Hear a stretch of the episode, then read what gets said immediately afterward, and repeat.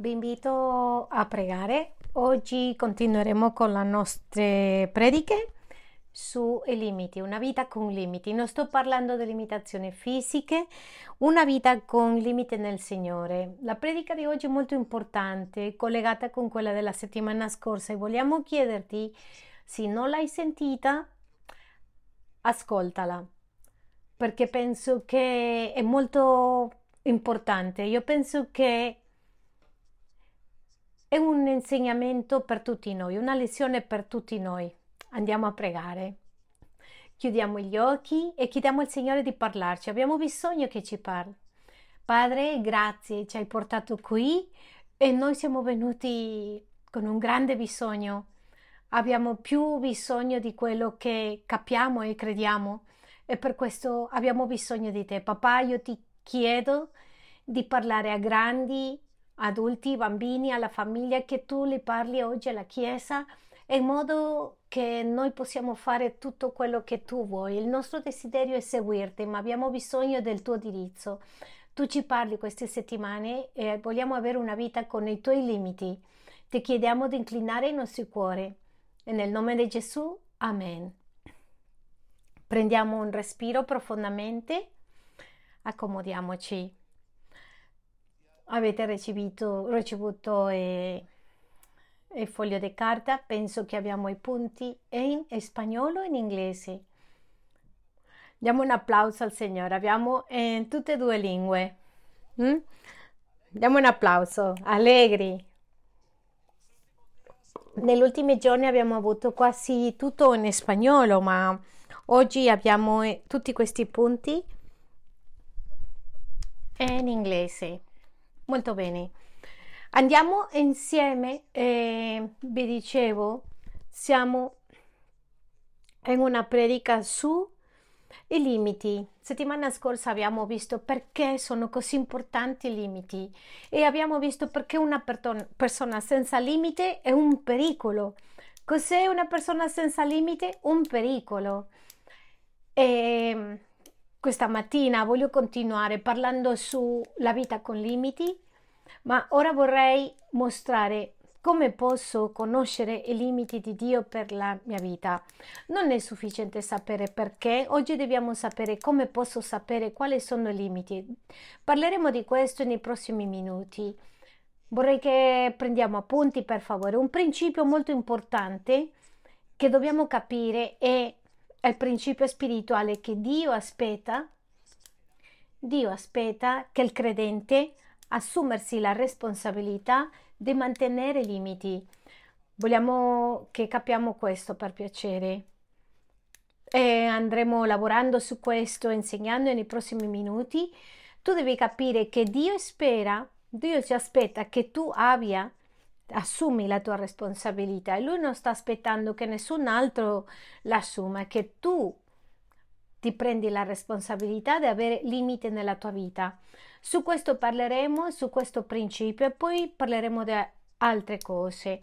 Mentre tu stai prendendo appunti di questo, ti direi una cosa, gli sbagli più grandi degli uomini importanti nella parola di Dio è perché non avevano limiti. Nel caso di Abele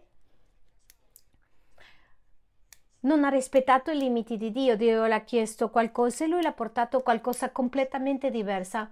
Ha passato i limiti del suo fratello e l'ha ammazzato nel caso di Moisè, uno degli sbagli più grandi che l'ha costato 40 anni e nel deserto. Voleva fare le cose a modo suo e non ha rispettato i limiti che Dio l'ha dato. Per un'altra parte non ha potuto entrare alla terra promessa perché non ha rispettato i limiti. È il caso di Davide. Davide avrebbe dovuto andare alla guerra e lui ha passato i limiti del suo matrimonio, una relazione extraconiugale, e l'ha costato la morte di quattro dei suoi figli quattro dei suoi figli. E voglio dirti una cosa, la prossima generazione non ha potuto sopravvivere. Il caso di Salomone, Davide aveva un problema con la lussuria, è molto chiaro nella parola di Dio, la generazione prossima ci ha moltiplicato. Che cosa ha fatto la generazione successiva? Moltiplicato. Aiutatemi a predicare, per favore. La generazione successiva eh, non si ascolta. Aspettiamo un attimo, eh? Siamo qui, vero? La generazione successiva cosa ha fatto? Ha moltiplicato. quasi quasi. La cosa ha fatto? L'ha moltiplicato. Ha moltiplicato il danni che aveva fatto Davide. Vuol dire che quando io non ho limite, la prossima generazione è colpita. Parliamo dei nostri figli e i figli dei nostri figli. Voglio che pensate quali sono le generazioni influenzate a che tu e io non abbiamo limiti. E di questo stiamo parlando il giorno di oggi. Una persona senza limiti è una persona pericolosa, una, per, una persona pericolosissima. Quando tu e io non abbiamo limiti nella nostra vita, mettiamo in pericolo la famiglia, le nostre vite, i nostri figli, il nostro ministero, tutto quello che abbiamo. Quindi vorrei che pensate se c'è una persona che deve temerlo, che non ha limiti, limiti, è una persona pericolosa, devi correre, scappare via.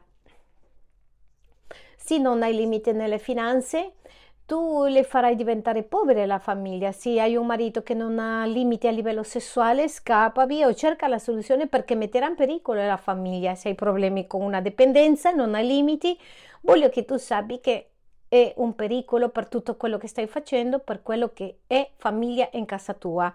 I limiti sono molto importanti, sono una mostra di maturità. Una persona con limiti è una persona matura. Tu riconosci un bambino, la caratteristica di un bambino e che è immaturo e qual è la caratteristica che non, vede il pericolo, non fa niente quello che deve fare. Un adulto è una persona che già ha imparato i limiti e non ha bisogno che nessuno le metta limiti, sino che lui stesso li assume. Voglio che tu sappi questo che è molto importante. Una persona senza limiti nella Bibbia è uguale a uno sciocco, un stolto. Una persona con limiti nella Bibbia è uguale a un saggio. La Bibbia le chiama le persone che mantengono limiti saggi, a quelli che non hanno limiti li chiama stolti testardi, sciocchi. Allora, di più noi copiamo i limiti di Dio, più cresciamo, più maturi siamo. Perché? Perché secondo io vivo i piani di Dio, allora sarò più maturo. Andiamo al principio spirituale. Tu hai lì um, il libro di Efesini 5 e 6. Con questa piccola parte vorrei farti capire che la Bibbia ci insegna che noi dobbiamo mettere, noi dobbiamo mantenere limiti. La Bibbia non sta aspettando che tu e io metterci limiti a ogni momento.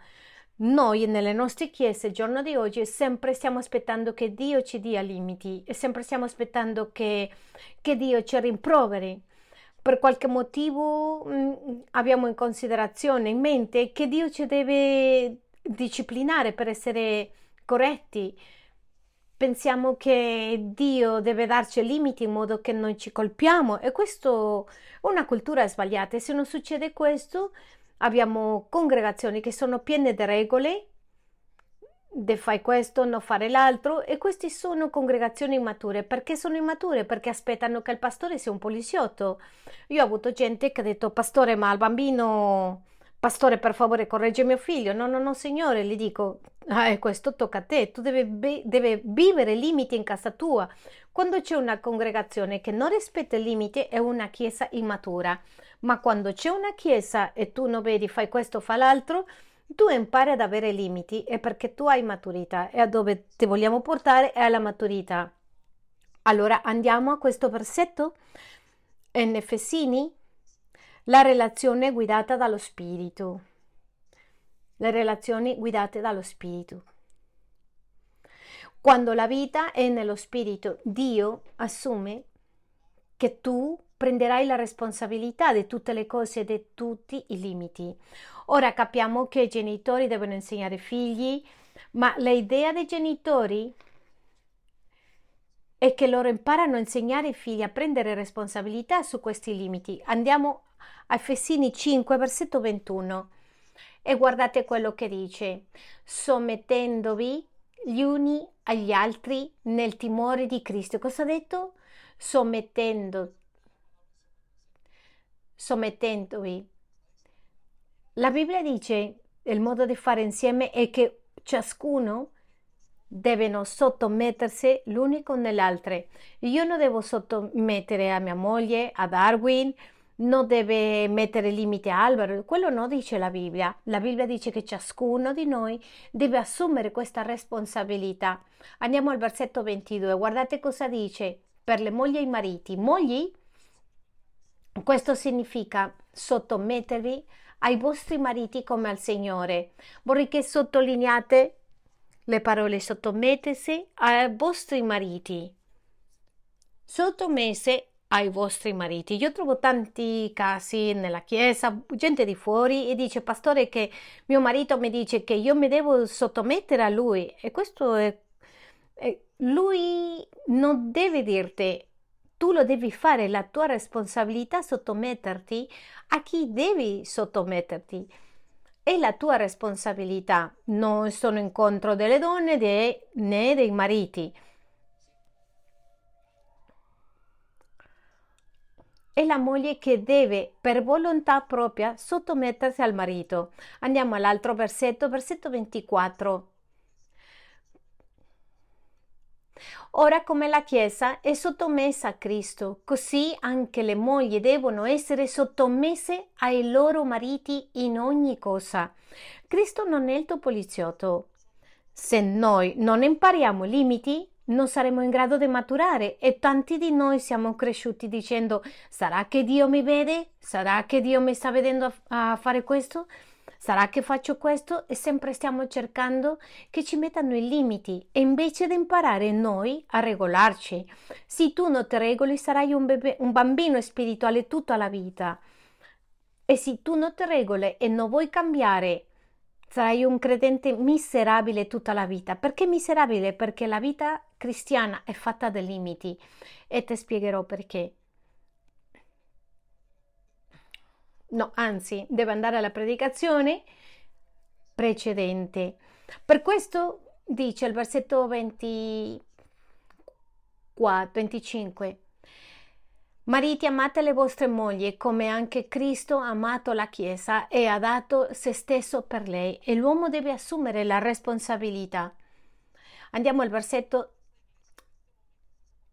Tu ti chiedi Dio che sta facendo? Dio sta inclinando il nostro cuore per i limiti e ci andiamo a pulire e Dio farà cose più grandi perché i limiti sono implementando nei nostri cuori. Vuoi dire che perché tu hai imparato a amare i limiti? L'abbiamo detto la settimana scorsa. Io non aspetto, Dio non spera che io faccia tutti i limiti nella mia vita, ma quello che sta sperando che io mi inclino a tutti i limiti. Dio sta aspettando che nel mio cuore si inclini per Lui. Ecco perché dice l'uomo, l'uomo deve assumere la responsabilità, ama sua moglie. Andiamo un attimo al versetto 1, nel capitolo 6. Figli,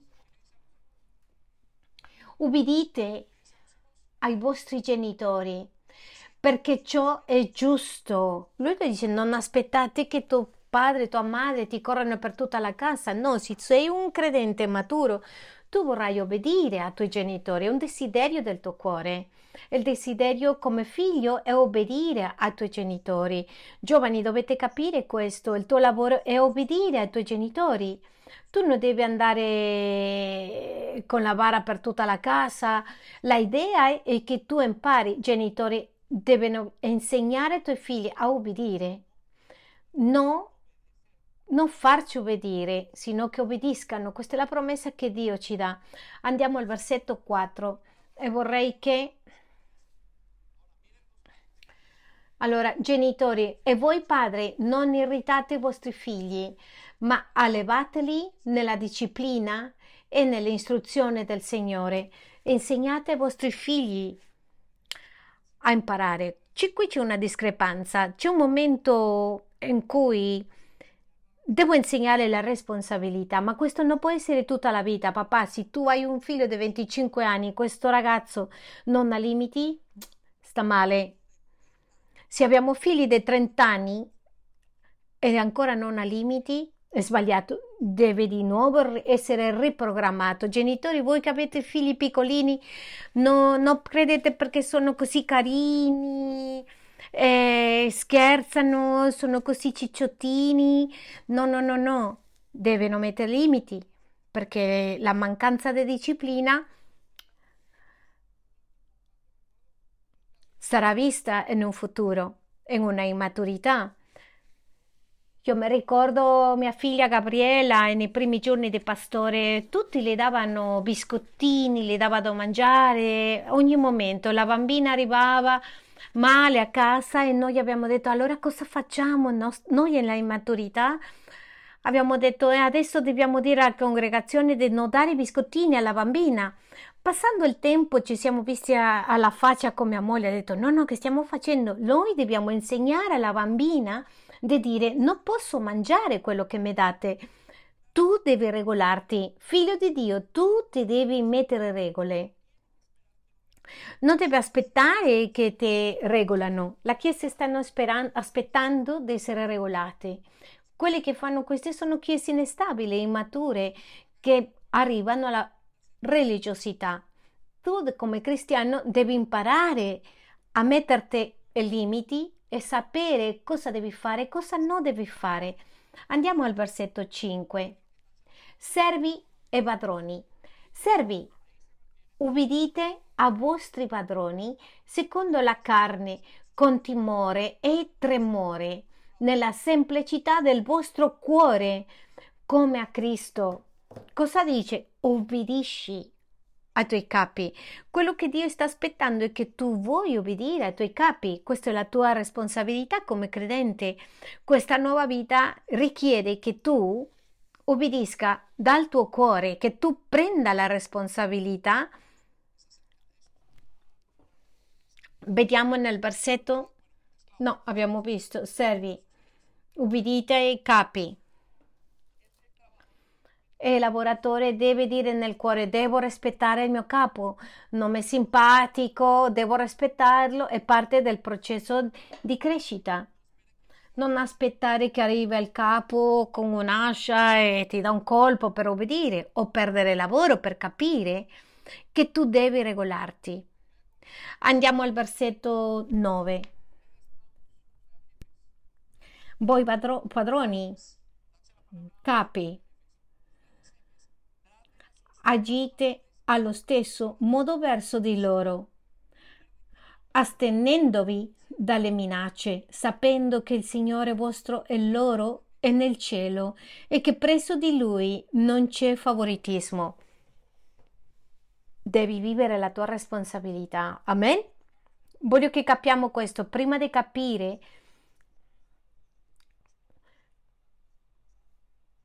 Una persona senza limiti è una persona pericolosa perché quando non abbiamo limiti siamo pericolosi. Dobbiamo capire come trovare, com'è che Dio farà ma noi possiamo capire i limiti se prima non capiamo che si tratta della mia responsabilità. Se aspetti che tutti ti fanno babysit in tutta la vita, tu stai perdendo il tempo e farai sprecare il tempo agli altri. Per questo nelle case, nelle famiglie abbiamo immaturità perché sempre stanno aspettando dell'altro. Nella maggior parte delle coppie che io mi siedo a parlare, quasi sempre c'è un problema. È che lui, è che lei, è che lui. E questa è una mancanza di responsabilità. Sapete qual è la radice dei problemi matrimoniali? Immaturità. La maggioranza dei problemi matrimoniali, la radice principale è immaturità. La prossima volta che stanno combattendo, tu stai pensando nella mente sono immaturo e abbiamo bisogno di maturare. Quindi voglio portarti questo coscientemente a che noi comprendiamo che il processo di Dio è che Lui vuole che noi assumiamo la responsabilità e che siamo noi a regolarci. Voglio darti come Dio ti insegnerà e ti darà i limiti. Il primo modo in cui Dio ci, insegna, se vuoi impararli, è attraverso la comprensione della parola di Dio. Scriviamolo lì. Il primo punto, attraverso della comprensione della parola di Dio. Devi capire questo, questo è il punto di partenza. La maggioranza delle cose, delle cose in questa nuova vita che stiamo camminando, che stiamo conoscendo, quelli che ancora non sono saliti a camminare con Dio, voglio che tu sappi che la stragrande maggioranza delle cose che Dio vuole che fanno sono scritte. Ci sono scritte. La maggioranza delle cose sono scritte. Però Dio deve formarci in modo che noi capiamo impariamo come fare, come cominciare a vivere questa nuova vita. Ma ho paura che nelle chiese tante volte stiamo pensando di sapere tutto. Sapete perché?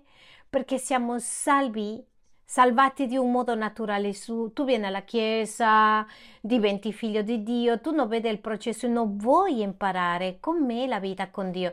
E ti voglio portare a un versetto molto importante in Giovanni, il Vangelo secondo Giovanni 4, versetto 22. Guardate cosa dice Gesù ai Samaritani. E sono cugini primi delle ebrei. Voi adorate quel che non conoscete, noi adoriamo quel che conosciamo, perché la salvezza viene dai giudei. Voglio che so- si circoli questa parola è molto importante. Tu e io sappiamo, sappiamo, molto poco di Dio. C'è gente che viene, che sembra credenti nuovi, che non ha sentito mai e dice no, io lo so, io lo so. Né tu né io sappiamo niente di quello che è camminare con Dio. Perché? Perché veniamo di una generazione completamente diversa. Noi veniamo una generazione di schiavi. A volte tu pensi che sai tanto perché hai capito il weekend, perché sei venuto a collegati, non sappiamo niente. E questo è quello che Gesù le dice alla Samaritana, tu sei di una classe, di gruppo che sa, non sai niente, non sai a chi adori. E questo fa senso, fa molto senso, non sappiamo a chi adoriamo, perché non sappiamo perché le nostre famiglie non hanno camminato con Dio, si camminavano con Dio, questo non sarebbe nuovo per noi. Se tu vuoi sapere quali sono i limiti che ha per la tua vita, devi capire che tu non conosci Dio. E una delle cose che devi fare è cominciare a conoscere come camminare con Dio. Voglio che tu sappi che i primi cinque libri della Bibbia hanno 613 comandamenti. Alcuni pensano che sono soltanto 10, sono 613. Di questi comandamenti 360 circa sono limiti e tu e io non lo sappiamo. Ecco perché noi continuiamo, cam- quando camminiamo con Dio, le nostre vite non raggiungono altro perché non sappiamo come camminare con Lui. Tu non sai relazionarti con Lui. Allora pensiamo in questo esempio, quando Dio ha preso il popolo di Israele che hanno passato 400 anni come schiavi, si erano dimenticati le norme, non avevano regole. E la prima cosa che Dio ha fatto con queste schiave ha fermato il campamento, l'ha tirato fuori del luogo dalla schiavitù, salito sulla montagna Mosè e scese con 613 comandamenti. Perché ha fatto questo? Perché dovevano imparare come camminare con Dio. C'è un'espressione nella Bibbia che si chiama fuoco strano. Fuoco strano è fare una cosa che Dio non mi ha chiesto. E la maggior parte di noi camminiamo in fuoco strano. Sapete perché? Perché non conosciamo come camminare con Dio. Tu devi pensare che adesso che stai camminando con Dio è una vita nuova e che tu non lo conosci. Gesù le sta dicendo alla Samaritana, voi sapete poco, molto poco su chi adorate. Guardate cosa dice nel versetto Giovanni 4:22. Noi adoriamo e quel che conosciamo perché la salvezza viene dai giudei. E lì ci sono due conoscenze, quelli che sanno e quelli che non lo sanno. Quindi se tu vuoi imparare a inclinare cosa, quello che vogliamo fare nella Chiesa, inclinare il cuore ai limiti, tu devi imparare cosa dice Dio sui limiti. C'è gente che dice, ah, per me va bene vivere senza sposarmi, convivere con la mia moglie, eh, con mia ragazza, fidanzata. No, ci sono ragazzi che dicono, ah, io posso guardare pornografia. Dio non è d'accordo con questo. E c'è tantissime cose. La Bibbia è molto accurata. Dice, non c'è maledizione che arriva senza motivo. Non puoi dirmi che perché Gesù è morto per te, tu non hai conseguenze delle tue azioni cattive. Pertanto, pastore, che sono io, se vado e un, faccio un furto in una banca, vado in galera. Perché? Perché c'è una conseguenza. Ma gente che dice: Noi che Gesù ha tolto via le maledizioni, certo che le ha tolte. Così tu non ripeti di più, ma ogni volta che tu prendi una, una scelta sbagliata, c'è una conseguenza. Se tu ti spendi tutti i soldi di questo mese, entrerai in, in comincerai ad indebitarti. Se tu oggi fai una rivolta nella compagnia, andrà male nella tua compagnia. Se tu non tratti bene i tuoi figli, andranno via di casa. Questo non ha a che fare con Cristo, anzi, Dio ti insegna a come camminare con Lui. Ma qual è il problema? Sappiamo molto poco a chi adoriamo. Ci siamo? Tu devi capire questo processo in cui Mosè guidò il credente dal libro, da quando sono scesi dal deserto, e le ha dato, le ha dato e le ha dovuto allenare quotidianamente. Lui ha detto quando vi alzate, di a tuo figlio cosa deve fare, quando sono in casa, di a tuoi figli cosa devono fare. Anzi, mette questa legge, legate nel tuo corpo, eh, fregate eh, ne, nella, eh, nel corpo legatela la legge. Adesso tu vedi eh, le persone baciano la parola di Dio perché sono così allenati, così addestrati. Non dico con questo che è quello che devi fare, ma devi inclinare il tuo cuore continuamente a capire cosa c'è scritto perché non lo sappiamo. Indipendentemente che tu venga di una cultura cattolica o che veniamo dall'Occidente, noi non sappiamo come adorare a Dio. Ci sono cose nella parola di Dio che non capiamo neanche loro ridere, riderevano di quello che c'è scritto e noi non riusciamo a capire perché noi non conosciamo chi è Dio. Se tu vuoi sapere i limiti, devi conoscere quello che c'è scritto nella parola di Dio. È molto importante nella tua vita. Andiamo un attimo alla prima lettera di Timoteo 3:15. Non si cammina con Dio come tu vuoi. Sentite cosa ha detto Paolo a Timoteo ha detto Timoteo voglio che tu sappia una cosa. Vado alla chiesa dove tu stai pascolando ma in caso che eh, ritardo ti scrivo così sai affinché tu sappia nel caso che dovessi tardare come bisogna comportarsi nella casa di Dio. C'è un modo di comportarsi nella casa di Dio. Tu non le puoi inventare. Ti scrivo che così tu sai come bisogna comportarsi nella casa di Dio. Tu, bis- tu sai, hai bisogno, come devo avvicinare a Dio. Se tu vai all'Antico Testamento, tu non potevi avvicinarti a Dio senza un sacrificio nelle tue mani, non l'ascoltarevi. Era impossibile. Dio ha un modo, ha un modo di farlo e questo è quello che tu impari attraverso la parola di Dio. Tante persone non sappiamo adorare a Dio perché non conosciamo, non l'abbiamo studiato. Loro studiavano per conoscere a Dio continuamente e si lasciavano guidare. Dio darà limiti scritti. La stragrande maggioranza sono scritti. 360 limiti dei 613 comandamenti e sono per dire cosa dobbiamo e cosa non dobbiamo fare. Voglio che tu pensi alla grandezza di quello che stiamo parlando in questo momento e pensa quanto sai oggi. Se tu non sai, non conosci i limiti, tu farai sbagli in qualsiasi momento. Tu ti allontanerai da quello che Dio dice e Dio ti riporterà con amore, ma poi tornerai indietro e ti colpisci. Ti voglio portare alla seconda, al secondo modo che Dio ci dà i limiti. Dio ci dà i limiti attraverso la mia coscienza. Ricevo i limiti attraverso la mia coscienza. Quindi Dio si è inventato la parola di Dio, ha detto voglio che loro imparano come camminare con me, voglio che sappiano come, quali sono i limiti.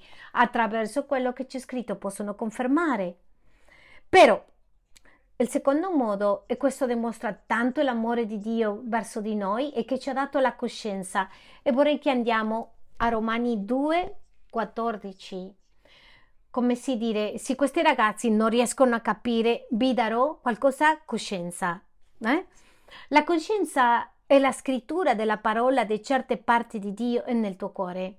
La coscienza è quello che ti fa te capire che cosa devi fare, che cosa non devi fare in varie parti, almeno nella parte fondamentale. Romani 2,14 dice: Infatti, quando degli stranieri, voglio che tu fai un parentesi in questo, quando la Bibbia parla di gentili, sta parlando di persone che non hanno vissuto con Dio, quando parla di ebrei, parla di gente che cammina con Dio. Guardiamo quello che dice: anche gentili degli stranieri che non hanno leggi non hanno la legge di Dio.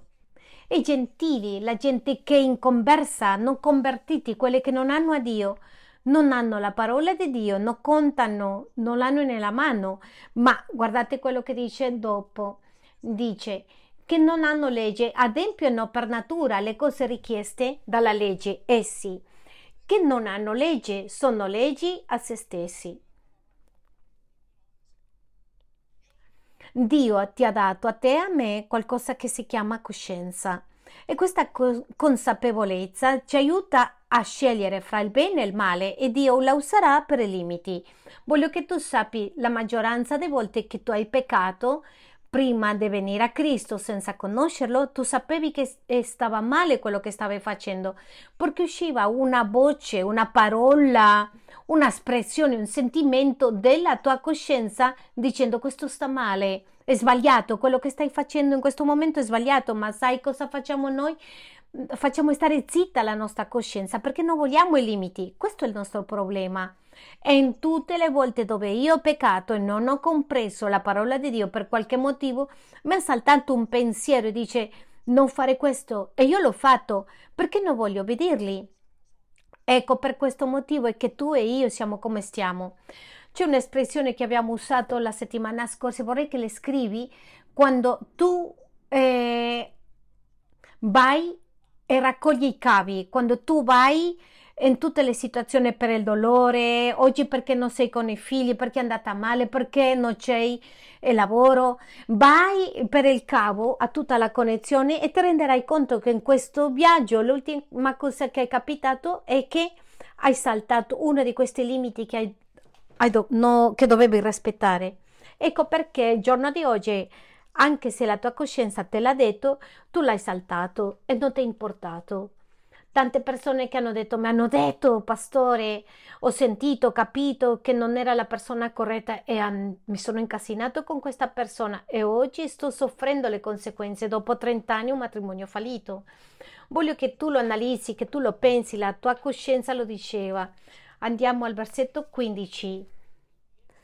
Essi dimostrano che quanto la legge comanda è scritto nei loro cuori perché la loro coscienza ne rende testimonianza e i loro pensieri si accusano o anche si accusano a vicenda. Così poi possiamo vivere una vita corretta e scrivere quello che sta bene o male nel nostro cuore e nella coscienza e tu lo sai.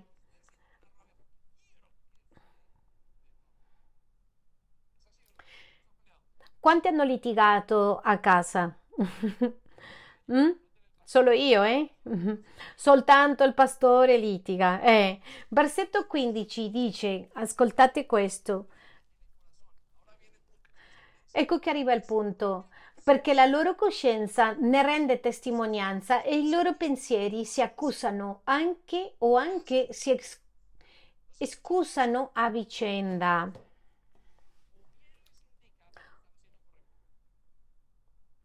Dio userà la tua coscienza per dirti cosa deve fare. Prima userà la parola di Dio, poi la coscienza. Poi voglio che tu sai una cosa. Quando Dio usa la coscienza, tante volte nella tua vita, perché tu hai parola di Dio nella tua mente. Allora vi racconto una cosa, mentre io ci sono eh, a dare consigli alle persone, in quel momento mi viene alla mente un versetto e io le lo dico.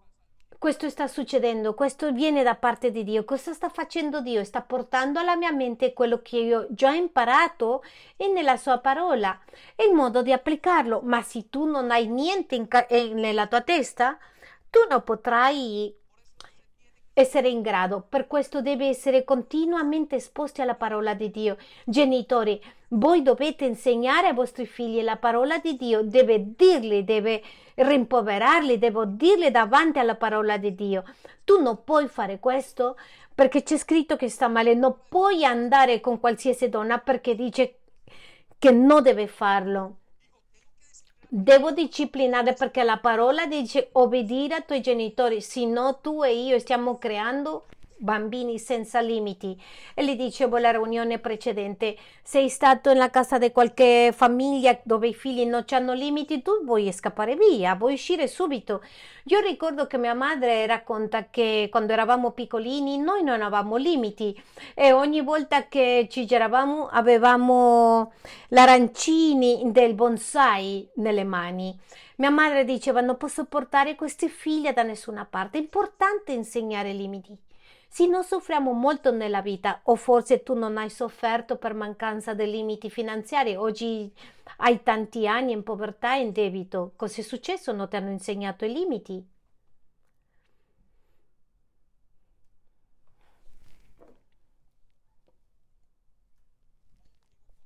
Andiamo allora al modo numero 3 di ricevere i limiti di Dio attraverso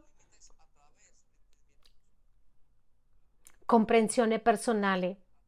La prima attra- attraverso la comprensione della parola di Dio, attraverso la coscienza, ma c'è altro che si chiama senso comune. Tu non ti immagini le volte che mi ha parlato il Signore per senso comune, io non l'ho obbedito. Quando vado alla parola di Dio il giorno dopo, dico, mm, cos'è successo? Senti, non fare questo. Quando tu paghi male il bene che ti fanno, tu paghi il male con il bene che hai fatto, dice la Bibbia. Il male non si fa, non uscirà mai di casa tua, non si allontanerà male. Quando tu tratti una persona male sapendo che dovevi trattarla bene, tu soffri e soffri molto. E a te te lo dice la logica, ma tu semplicemente vuoi farlo come vuoi. E questo va ai genitori, alle relazioni di lavoro, va ai mariti chi paga male il bene che è stato fatto, allora non si allontanerà mai il dolore di casa tua. Ma tu e io non lo pensiamo perché siamo arrabbiati, perché non vogliamo vedere. Andiamo a vedere cosa dice sulla comprensione personale. La prima lettera ai Corinzi 10, versetto 23, e dice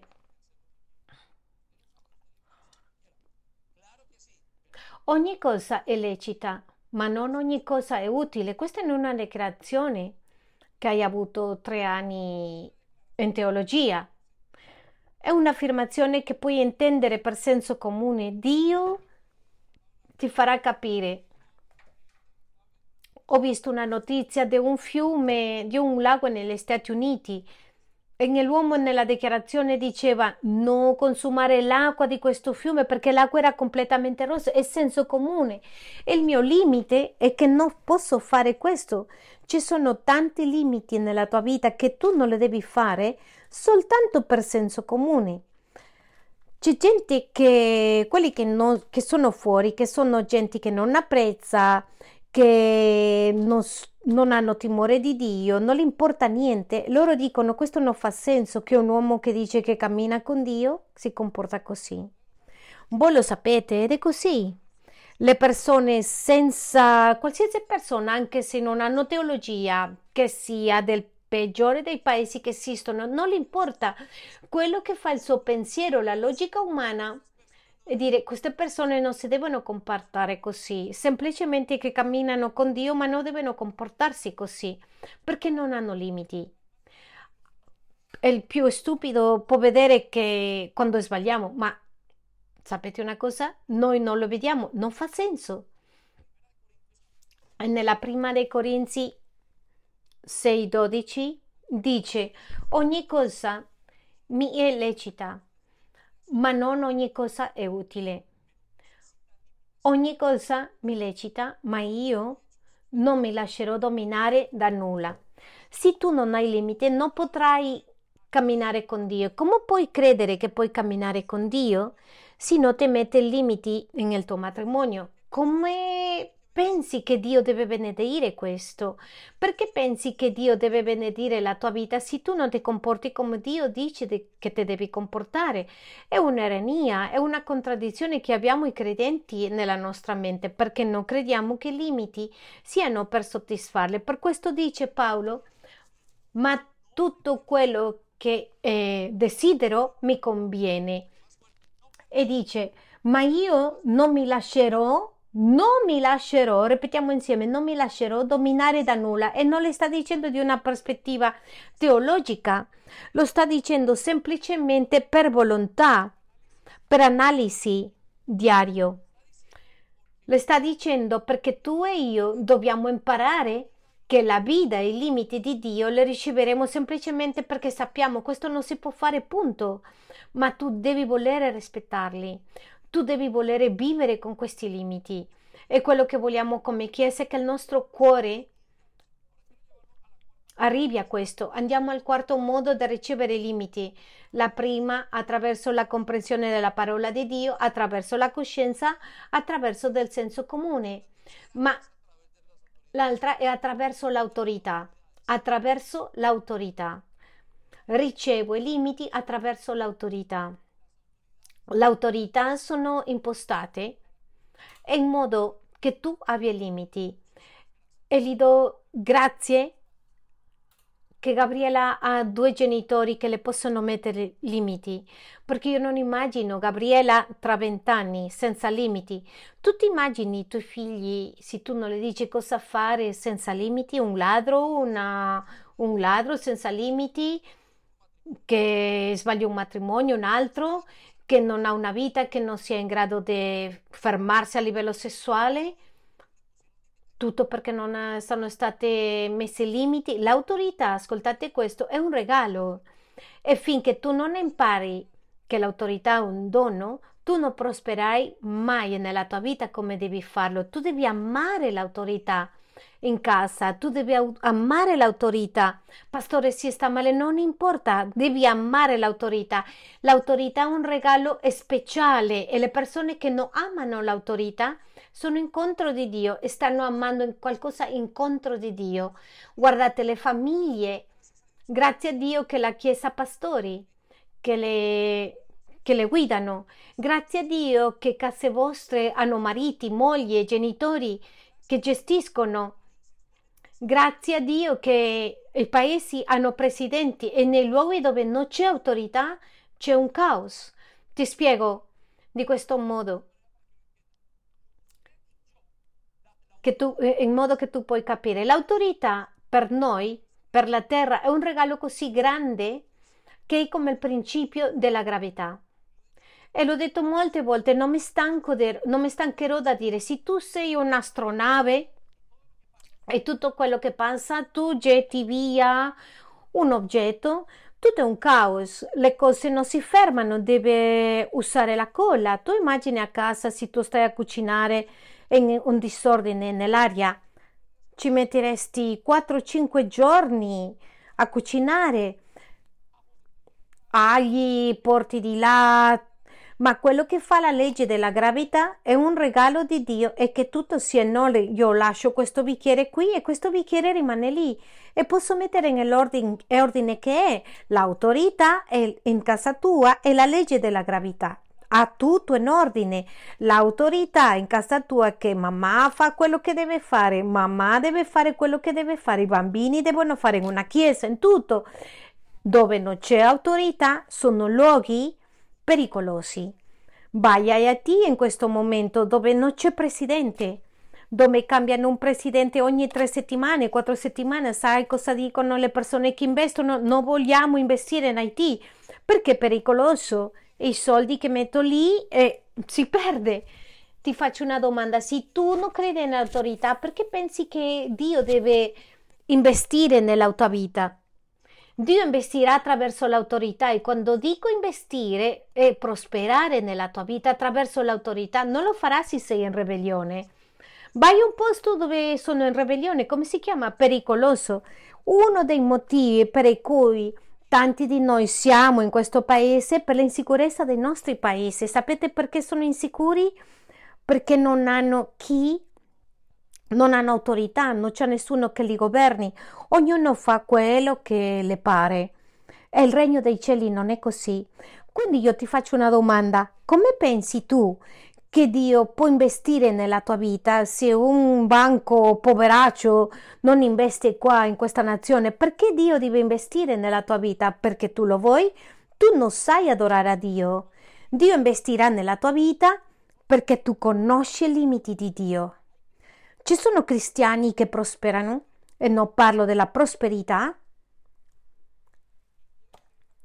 E voglio dirti una cosa, in questo tempo si può essere un cristiano infelice e avere una buona vita. Sì, tu puoi farlo. Tu puoi essere un cristiano il più miserabile di tutti, il più ribelle di tutti, guadagnare 2000 sterline di affitto, eh, uscire, uscire al pub nella notte e non avere nessun limite nella tua vita e stare con chiunque vuoi. E questo è un cristiano miserabile perché non ha la presenza di Dio.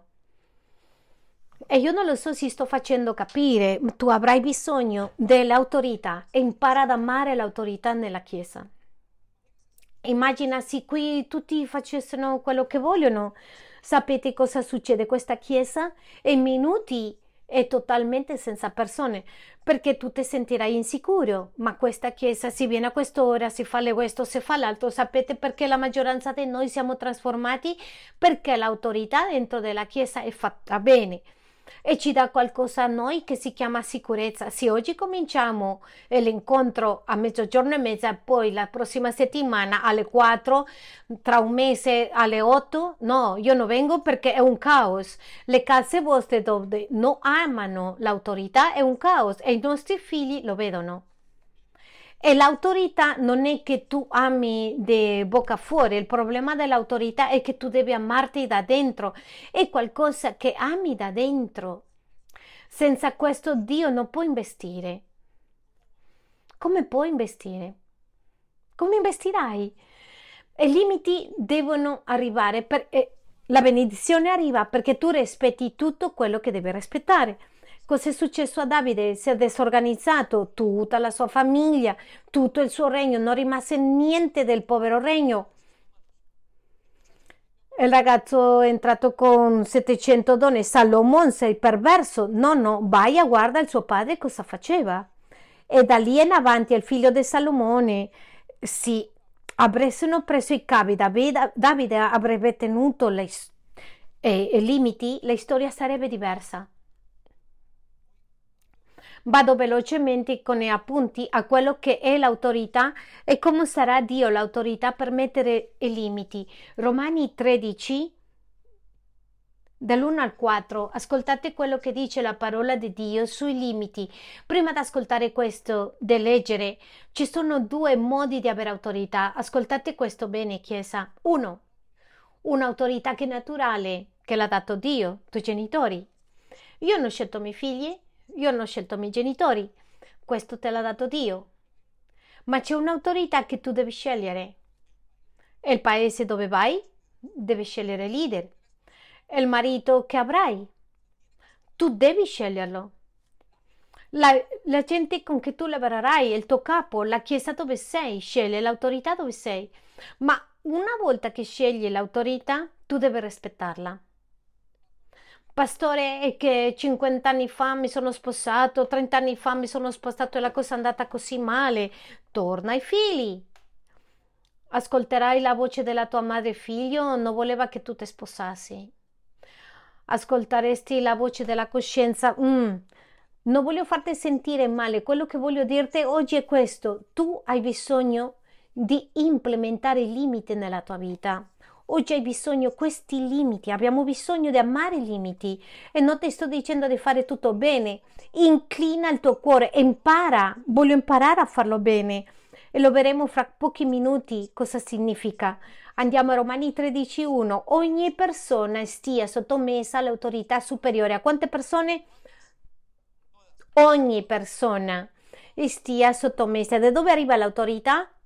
Voglio che sottolineate queste. L'autorità viene da Dio. È il modo come Dio fa le cose. Dio ha messo al tuo capo, ma qual è il problema? Che nessuno di noi vogliamo i capi. Io ti dico una cosa fronte alla confronto alla ribellione. Dico a volte mi chiedo, Signore, perché non voglio obbedire? Cosa mi succede?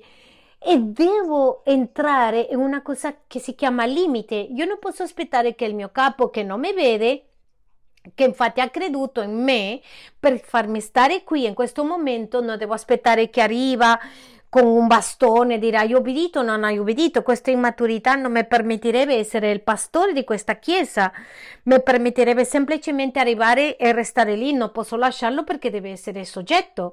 L'autorità arriva da Dio e questo è quello che dice il Signore e deve imparare a amare e rispettarla e volere pagare il prezzo che devi pagare l'autorità. E il prezzo è la obbedienza, sottometterti all'autorità. È un regalo, ogni volta li vedo di più e ti, ci proteggono. Dice,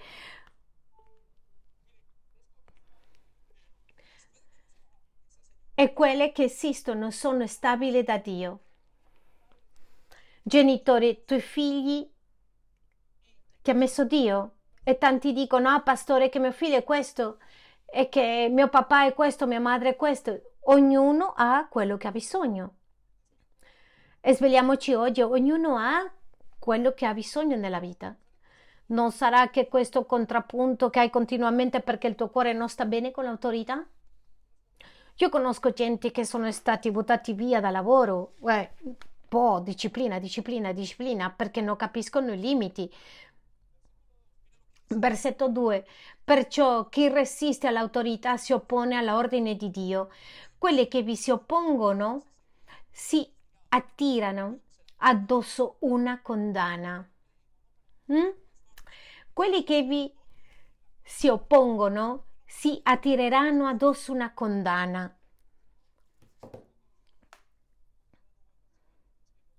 Fai un scandalo al tuo capo e cosa ti dice? Domani non tornare più o come capi permettete che eh, fanno quello che vogliono o sali sul pullman e fai quello che vuoi. Cosa ti dicono? No, no, per favore scendi. In questi luoghi dove dicono riserviamo l'ingresso ci sono limiti. Se sbagli ti buttiamo fuori, vai all'ospedale. Cosa che dicono? Non tollereremo nessuna violenza o un abuso. Cosa sono? Nient'altro che sono limiti. Allora ascolta cosa dice qui, perché ci fa male questo argomento. Sai perché ti brucia il cuore così come brucia a me? Perché non vogliamo i limiti. Ma questa è un'altra cosa completamente diversa, perché la parola di Dio dice impara ad amare i limiti. A me mi fa male obbedire, così come a mia figlia. Ah, papà, vorrei che non mi, non mi punisci. Eh, ma come posso insegnarti? Discepoli, voi dovete essere corretti. Io sono discepolo, ho bisogno di essere corretto. I giorni che mi correggono è una buona giornata. All'inizio fa male tanto perché l'ego fa male tutto quanto ego che hai 20-50 metri e lo getti giù. Questo fa molto male, ma quando l'ego è soltanto salito per 3-4 centimetri ti fanno così, oh, è soltanto una, una mosca che avevo. Andiamo al versetto 3. Infatti i magistrati non sono da temere per le opere buone. Questo è Dio che ci parla, non è il pastore Davide. Ci vuoi obbedisci? Sì, no, no. E dice, sono temere per le opere buone, ma per le cattive. Tu non vuoi temere l'autorità? Fai il bene e avrai la sua approvazione. Quindi se vogliamo avere limiti, dobbiamo capire che se tu disobbedisci all'autorità in cui tu sei, mentre in una banca e rubi 2 milioni di sterline, l'autorità deve prenderti e tanti di noi ci lamentiamo perché non sono così forti con queste persone. Vi ricordate o no? Ora pensa a te, versetto 4,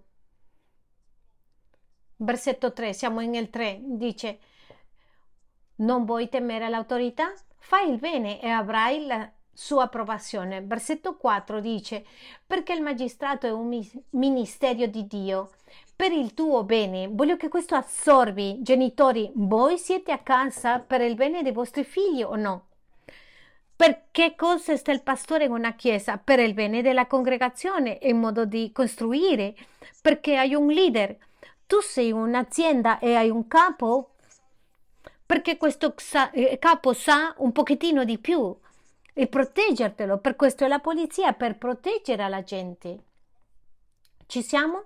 E questi sono quelli che mettono quello che deve, devono mettere e diversi limiti. Allora Dio ci darà i limiti attraverso dell'autorità. Per favore, non buttarlo. Non buttare quello che Dio dice attraverso del suo marito, anche se non parla bene. Figli, non gettare via quello che i genitori ti dicono. Io conosco genitori che hanno fatto male, veramente male, e vengono e la dicono una cosa al figlio e pum, cadono. E io dico, come l'autorità? Che questo signore che ha vissuto male tutta la sua vita e arriva e le dice al suo figlio e le dice che questo deve andare così e pum, cade perché Dio non approva l'opera, sino la tua autorità. C'è giovani che hanno detto ah, che il mio capo era cattivo. Dico no, no, no, no, no, no. A nessuno, nessuno è licenziato da lavoro per, perché fa bene. Qualcheduno ti ha mandato via perché eri il migliore venditore del mese? No, è perché non l'abbiamo fatto bene. Chiesa, per favore, non smettete di usare, di capire quello che dice l'autorità intorno non sono una sciocchezza, sono lì per curarti, ascoltate bene. Il sciocco non ascolta, è rimproverato e si arrabbia, al saggio è rimproverato e ringrazia. Figli, rimuovere la mania, quella guerra che hanno contro i genitori. Ragazze, dovete obbedire ai genitori. Il giorno di domani saranno sopra di voi, perché tutto quello che l'uomo semina sarà raccolto. Donne, sottomettevi perché i figli devono essere curati di certo modo e questo tutto passa. Questi sono i limiti di Dio. Quindi dobbiamo capire, cambiare il chip per capire questo. Andiamo alla quinta Gione, sto passando il tempo di nuovo, stiamo parlando dei limiti. Dio mi mostra i limiti, io ricevo i limiti attraverso la comprensione della sua parola, io ricevo i limiti attraverso la mia coscienza, io ricevo i limiti attraverso la mia comprensione personale per logica, io ricevo i limiti attraverso l'autorità, ma io ricevo i miei limiti attraverso la rivelazione dello Spirito Santo e voglio essere molto chiaro in questo argomento che toccheremo in questo momento.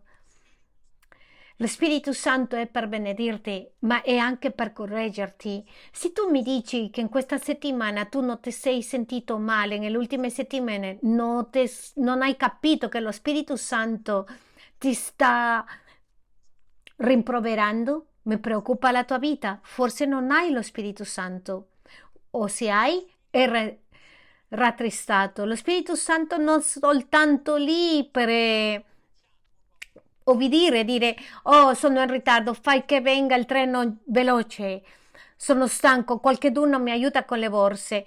No, no, lui è lì per correggerti e se negli ultimi momenti, negli ultimi giorni non sei stato rimproverato, voglio dirti che forse lo Spirito Santo non è in te e questo è peggio. Andiamo Atti dall'Apostoli 16, 6. Questo è Paolo e Asile che stanno viaggiando a predicare. A predicare. Voglio che sapete questo. Di insolito lo Spirito Santo non ti ricorderà quello che c'è scritto. Pastore, vado a letto con la mia fidanzata, vorrei mm, confermare da parte di Dio. No, Dio rimane zitto. Sapete perché? Perché c'è scritto, tu lo sai che non si deve fare. Non fare domande senza senso. Tu sai che non devi farlo.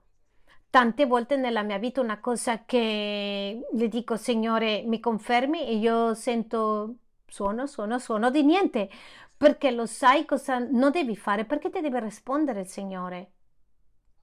Ci siamo? Cosa stanno facendo questi uomini? Vanno a predicare. E dice, poi attraversarono la Frigia e la regione di Galazia.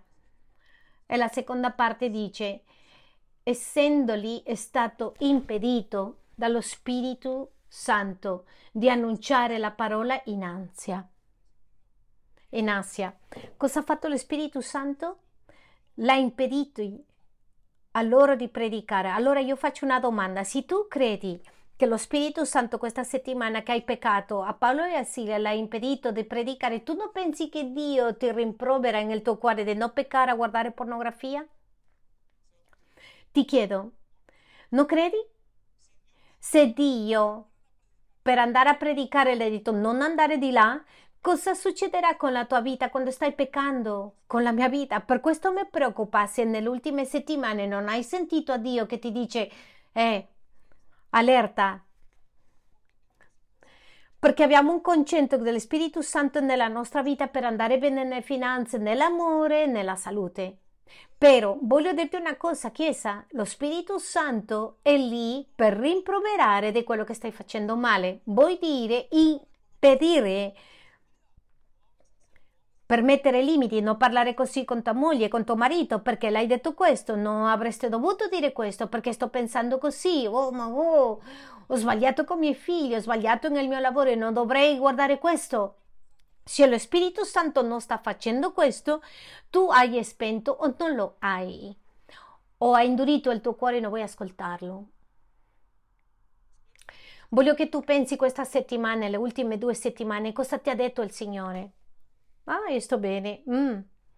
Fratello, riceve la benedizione. Perché? Perché tu, il ruolo dello Spirito Santo è questo. E poi dice, e giunti ai confini della Misia, cercavano di andare in Bitinia, ma lo Spirito di Gesù non lo permise loro.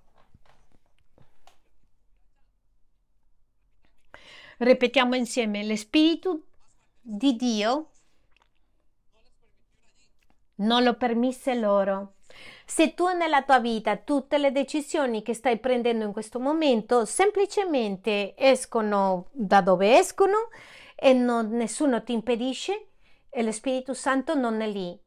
Ci sono stati tanti momenti nella mia vita quando sono tranquillo e dico, mm, che strano che non ricevo non ricevo nessun aggiustamento, rimproverazioni, niente. Cos'era che succede? Dico. Dice la Bibbia che Abramo, Dio non l'ha parlato a Abramo mentre era in Egitto. Dio non l'ha parlato a Abramo mentre era con Lot. Dio non l'ha parlato sempre quando eri con i genitori. Dio non parlò a Abramo mentre era in compagnia, soltanto ha parlato a Abramo nel tempo dove era e nel luogo indicato. Dio rimane zitto. Ora, tu hai due opzioni, o tu capisci i limiti che ti, Dio ti dà, o Dio è zitto, tace. E ti dico una cosa, la sensazione che Dio è tranquillo e tace è molto brutto. Se tu hai un padre o una madre che all'improvviso tacciono, mm, e dice rimproverano, ma va bene, ma rimanere così taci, ah, perché le dico, ah, e questo è dolorosissimo. Quindi ti faccio una domanda. Quando è stata l'ultima volta che Dio ti ha rimproverato, non che ha dato la benedizione, quando è stata l'ultima volta che Dio ti ha rimproverato? Eh, questa settimana sono stato sopra e sotto come una montagna russa e arriva un momento quando dice ah per favore correggimi torni di nuovo e c'è in ginocchio dice ah signore non c'ho nient'altro da dirti ma quando tu hai tanto da dire ho il dubbio. Versetto 8 ci parla di sua, del suo cerca la propria gloria, ma cerca la gloria di colui che li ha mandato e vertirono e non vi è ingiustizia in lui. Dio mette limiti. Lui dice che va e che non va e voglio essere enfatico. Se non l'hai sentito, preoccupati. Se il Spirito Santo non ti ha detto niente perché hai voluto che qualcuno muore dentro del tuo cuore, anche se non hai detto niente, tu sei nel piatto. Siamo in cose gravi e serie perché il ruolo dello Spirito Santo è correggere e se tu sei nuovo dovrebbe essere corretto più continuamente. Ascoltare, ascoltare, ascoltare. Se la tua vita va normale nell'ultimo mese, lo Spirito Santo... Mm-mm. Molto bene, ti porto velocemente. E la prima è impara a identificare come ti parla Dio, come identificare, come capire, come metterlo alla pratica. La prima, impara come ti parlerà Dio. Impara come ti parla Dio. Voglio essere enfatico, Dio rispetterà il tuo libero arbitro e vi racconto una cosa. In Latino America siamo abituati a che ti dicono fai questo. Siamo abituati a che ti dicano fammi il favore, pulisci qui. Quando tu entri nella vita con Dio, Dio ti dirà e ti parlerà di un modo diverso. Ti piacerebbe pulire? Quindi ci sono persone che sono sedute nell'ufficio con noi, pastore che faccio? Io farei questo, gli dico io. Ebbene, dopo un po' di tempo la vita va male, non le vanno le cose bene. Cos'è successo? Cosa hai fatto? Hai fatto quello che ti ho detto? No, no, pastore, tu mi hai detto io farei questo, era un suggerimento. Questo non è sapere obbedire. Se tu stai aspettando che Dio ti dica devi farlo, tu stai vivendo una vita di autoritarismo. Questo non è obbedire, hai una mente di schiavo. Ora con Dio, ascoltate questo, Signore, i tuoi desideri sono ordine per me scrivete, e i tuoi desideri sono ordine per me. Se tu vuoi inclinare a quello che dobbiamo fare, hai bisogno di imparare limiti come semplicemente desideri che semplicemente sono ordine per te. Davide ha detto in, questo, in un momento Davide disse al suo battaglione, immagina la situazione dei 300-500 uomini, ha detto, uff, chi mi dà, come mi piacerebbe bere dell'acqua, un bicchiere d'acqua, i soldati sono usciti, superano il campo militare che c'era lì dell'nemico, rischiano la vita, Davide qui e l'acqua e Davide rimasto un pezzo ha detto io non sono capace di avere là quest'acqua. È rimasto sorpreso dall'inclinazione dei suoi soldati per lui. I suoi soldati hanno capito i tuoi desideri sono ordine per me. Io non ti chiedo che i miei desideri sono ordine, ma se tu vuoi obbedire ai desideri di Dio, devono diventare ordine per te. Signore, come tu non mi hai detto, come nessuno mi ha detto, fallo, tu non ascolterai una voce dicendoti smetti da peccare. Tu ascolterai una voce che ti dice piano piano al, all'orecchio, non entrare lì Ah, questa voce di chi è? Non la capisco. Mm? Nessuno mi ha detto di smettere di farlo perché l'hai fatto, Signore, tu non mi hai detto di, di farlo. Io mi ritrovo con genitori che vedo i figli, i matrimoni male, le vite cristiane, li capisco, dico, non fare questo, stai facendo male ai tuoi figli, le vite continuano uguale. Sapete cosa capiamo? Non vogliono vedere. Oh, che difficile questo, eh? E quindi Dio parlerà di un modo in Matteo 20, tu leggerai in casa tua. Lui dice, noi nella vita cristiana è un leadership diverso, fuori il tuo capo ti ordina, fallo. Qui nel regno dei cieli ti, farà, ti daranno un suggerimento. È così tanto che Dio ti parlerà in devozionali e tu semplicemente leggerai quello che è successo a Davide, a Matteo, a Luca, a Giovanni. E tu dici mm, questo non lo posso fare, nessuna parte ti ha detto di smettere di farlo, tu dici nella tua mente non posso fare, lo correggi, questo è un cuore piegato. Tu ascolterai un sermone e dirai mm, questo va male nella mia vita, io pensavo che il matrimonio era così, io pensavo che potevo mettere in ordine il mio marito. E tu semplicemente dici mm, quello che stai ascoltando ed imparare a ascoltare la voce di Dio. Dio non è un Dio autoritario e io ringrazio perché la Chiesa mia non è autoritaria, la nostra Chiesa non è autoritaria.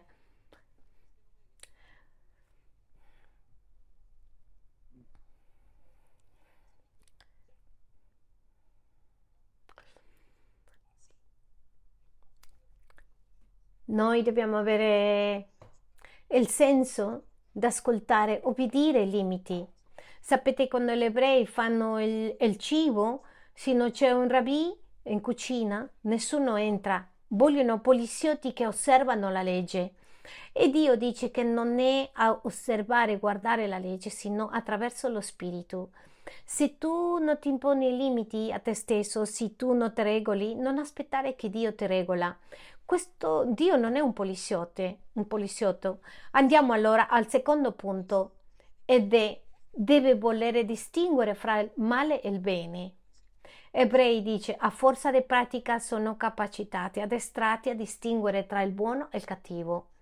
Se tu vuoi inclinare il tuo cuore ed imparare a obbedire, avere limiti, tu ti chiederai cos'è buono e cos'è male. Tu ti chiederai Guardate, entra un signore, io avevo 30-35 anni come pastore, appena stavo entrando al pascolo, al pastore, a, essere pastore, è entrato un uomo di 45-50 anni, suona alla porta al mio ufficio e dice, pastore, sì sì, raccontami, io vengo perché voglio cominciare questa relazione, vengo a che tu mi dica come devo farlo bene, perché l'ho fatto male. Ho detto, questo signore così tanto tempo, tanti anni, e non mi dimenticherò mai il desiderio di fare, di sapere il bene e il male.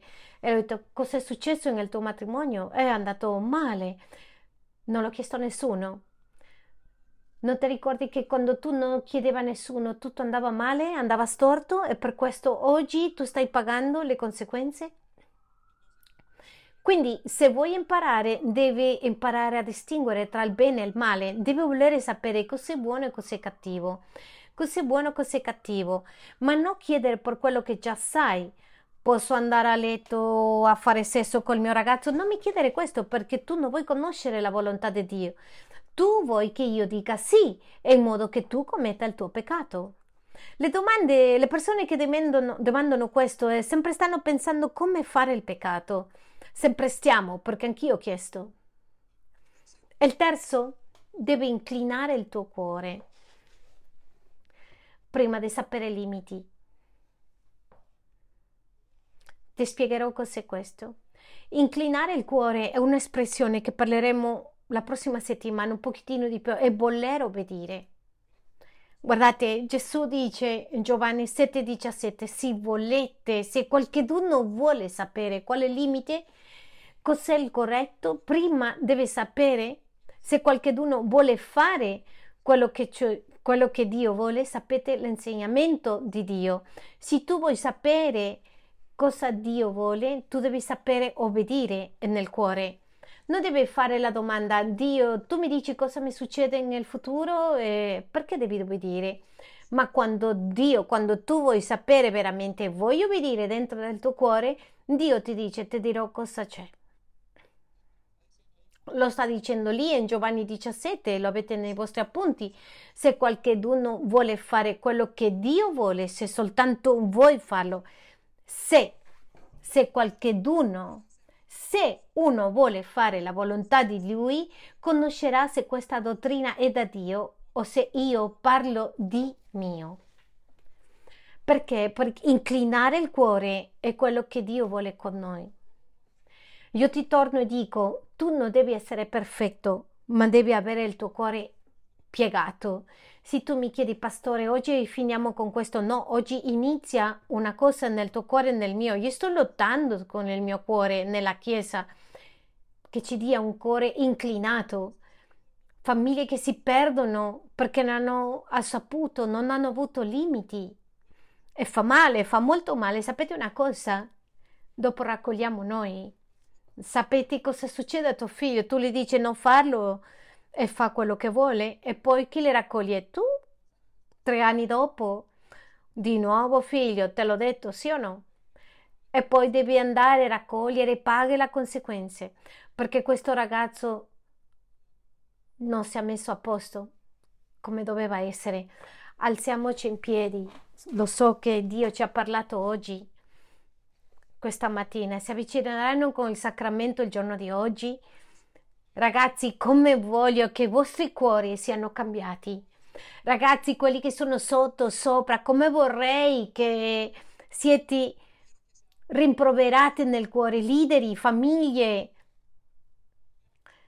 Come voglio che il cuore sia fatto così come mi fa così questa settimana. Ho detto abbiamo fallito, abbiamo sbagliato e la gente dice oh che esagerazione. Tu non lo sai cosa si sente fallire a Dio tu se lo sai capiresti tante cose, non è un'esagerazione. Esagerazione. Vi racconto una cosa. Vi racconto quello che succede alla persona che ha un problema con all'uomo che ha un problema con la concupiscenza prima di venire a Cristo faceva sesso, finiva con la secca, con la mega, come si dice, e ehm, abusavo di qua, abusavo di là, si converte e adesso soltanto rimane il 95%, non fa niente, è pulito in tanti aspetti, ma poi adesso arriva la chiesa all'improvviso, ogni tanto si aprono gli occhi verdi per una ragazza nella chiesa, quel 5% che rimane è il più difficile da gestire quando tu arrivi a Cristo, quando tu vuoi finire quel 5%, quella è la radice che devi toglierti. Il 95% tu l'hai passato sopra e l'hai lottato, hai combattuto. E quelli che hanno problemi, quelli che abbiamo problemi, sappiamo che questo 5% c'è lì. E questo 5% ci reclama, è la radice di questo peccato che deve essere tagliato in questo momento. Questo 5% non è un'esagerazione, questo 5% è che torna, che fa, che si alza, si sorge il peccato. C'è gente che mi dice io non ho codizia perché non ho neanche soldi nelle mie mani. Chi ti ha detto che la codizia e, l'avidità viene con le tasche piene? L'avidità viene con l'intento del tuo cuore. Non disprezzare i limiti di Dio. E se le disprezzi, devi capire che lo Spirito Santo non ti permette di menosprezzare i limiti. Questo 5% è il più difficile. Ecco perché ti rompi, dici Signore, mandami sulla luna, mandami con te, perché mi sento così sporco. Pastore, quante banche ha rubato? Non ho rubato le banche, voglio rubare nel mio cuore. Quante ribellioni ha fatto, quante chiese ha fatto, non è niente, è, è il 5% che sembra che sono 500%, ma questo succede in comunione. Ecco perché tutti osi dire questo esagerato perché non capisce cos'è la relazione con lo Spirito Santo o perché è asciutto. Davide ha detto, Signore, guarda, esaminami se dentro di me c'è perversità. Non perché l'aveva. Davide era un assassino dei buoni, ma aveva pulito già la sua strada, ha detto, Signore, che lo so che c'è qualcosa dentro e gli occhi della prostituta che hanno lasciato la prostituzione e negli ultimi vent'anni cambiata, chiamata la Chiesa nel suo cuore rimane questo 5% e l'alcolismo a tutti queste sono lotte e lotte E io credo che tu stai capendo di quello che stiamo parlando con i limiti. Abbiamo bisogno di questi confini. Se capiamo questo saremo piangendo.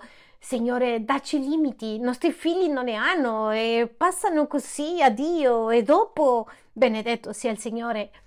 Non li dico perché diranno che sto profetizzando e che tu le vedi così piccolini.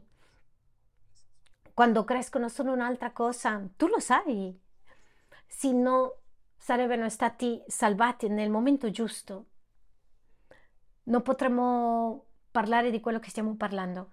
Chiudiamo gli occhi, andiamo a chiedere perdono. Padre, grazie, grazie mille. Oggi, Signore, siamo davanti alla tua parola che è viva e efficace e che ci taglia il midolo sai che sentiamo, che sperimentiamo, tu conosci lo stato delle nostre famiglie, le nostre finanze, la nostra salute, conosci lo stato interno della nostra mente, sai dove è il cancro della nostra mente, Signore, conosci i posti e i luoghi remoti, quelli che nessuno li sa.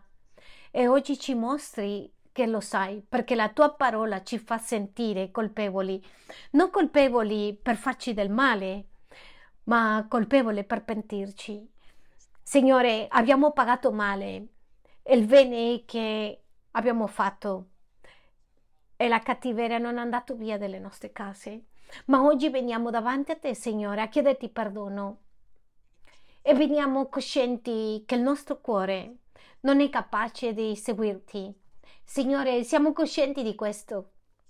Per questo veniamo soltanto a chiedere inclina il nostro cuore, inclina il mio cuore ad amare i tuoi limiti, perché non vuole, se rifiuta, mi tradisce, mi mente e mente agli altri. E oggi ti chiedo nel nome di Gesù, in questo momento, fronte al tuo Spirito Santo con i miei occhi chiusi, conosci quello che sta nel mio cuore e ti chiedo di perdonarmi Perdonami, Signore. Perdonami per vivere senza limiti e aiutami, Signore Gesù Cristo, ad avere, inclinare il mio cuore. Signore, ho temore di sbagliare, ma grazie perché è un bel segno. Voglio avere il temore di sbagliare e dire, voglio essere come te.